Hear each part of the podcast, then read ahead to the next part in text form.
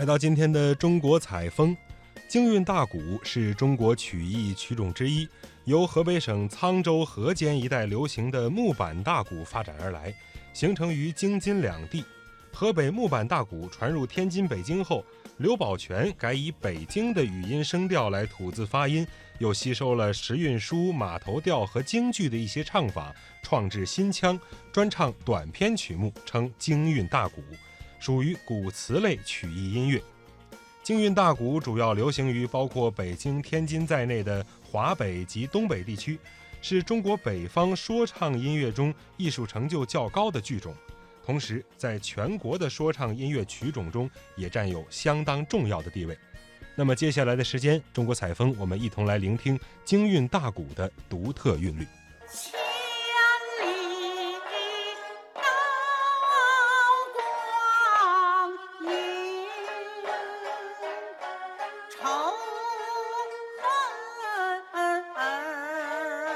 提起京韵大鼓，很多人首先想到的是这首当年红遍大江南北的四世同堂的主题曲《重整河山待后生》。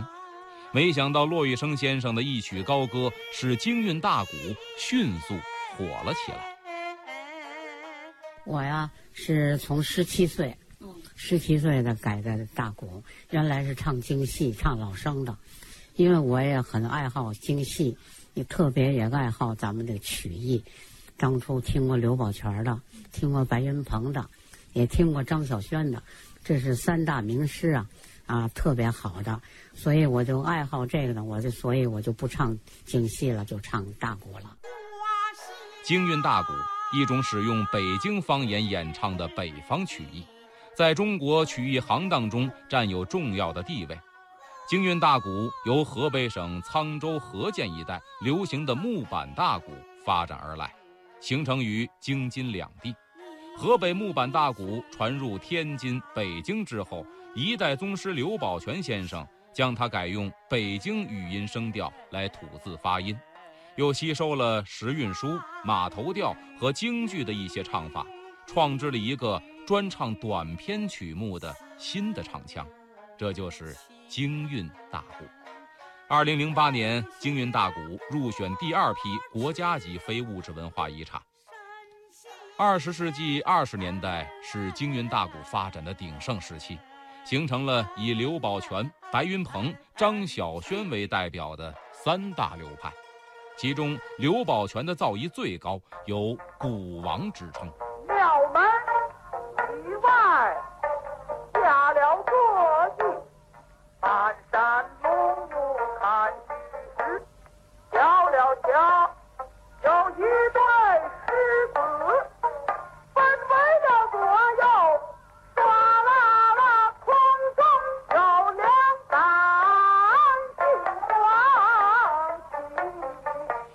二十世纪四十年代出现了洛派这一女子唱腔流派，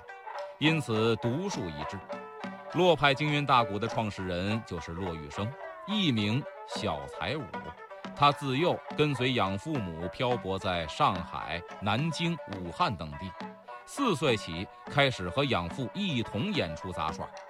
骆玉笙幼年学唱过京剧老生，以后又改学京韵大鼓，十七岁。正式演唱，最初宗刘宝全流派，又集白云鹏和白凤鸣之长，逐渐形成洛派。他的演唱特点是音域宽广，音质醇厚，韵味浓郁，善于抒情，尤其以激越挺拔的嘎调最为动人，被观众誉为金嗓歌王。他的代表作有《剑阁闻铃》《子期听琴》。丑末寅初大西厢等等。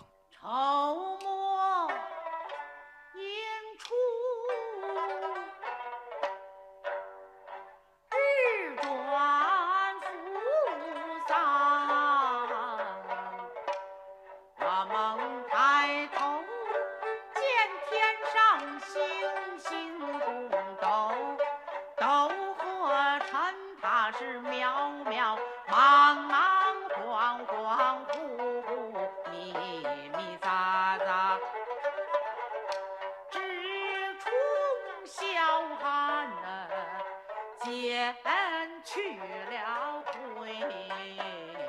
花。骆玉笙等一批前辈名家陆续谢世，如何使京韵大鼓这份厚重的文化遗产薪火相传？既是曲艺工作者的历史使命，同时也是全社会的共同责任。近年来，中央音乐学院、中国音乐学院、首都师范大学音乐学院等院校相继开设了京韵大鼓的课程，努力使传统音乐进入学校课堂。实践证明，这对于京韵大鼓等传统曲艺的活态传承是最行之有效的方法。谭维维的一曲《蜀人玩》中加入了京韵大鼓的元素，可谓是当代青年人对传统曲艺京韵大鼓的传承和创新。穷小子来到这儿，蜀人玩儿。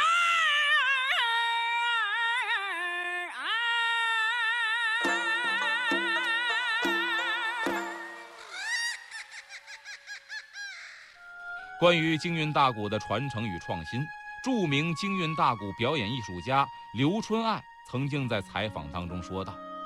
京韵大鼓本身就是比较小众的一种曲艺，不能为了创新而丢掉最精髓的内在，要坚守传统的阵地，就像做一道菜，不能为了迎合观众口味把汤底全换，而是要研究如何把菜做得更好吃、更吸引人。”文化传承依靠少数人是难以完成的，它需要的是众人拾柴、群策群力，传承文化、创新文化，才能让中华文化瑰宝绽放耀眼的光芒。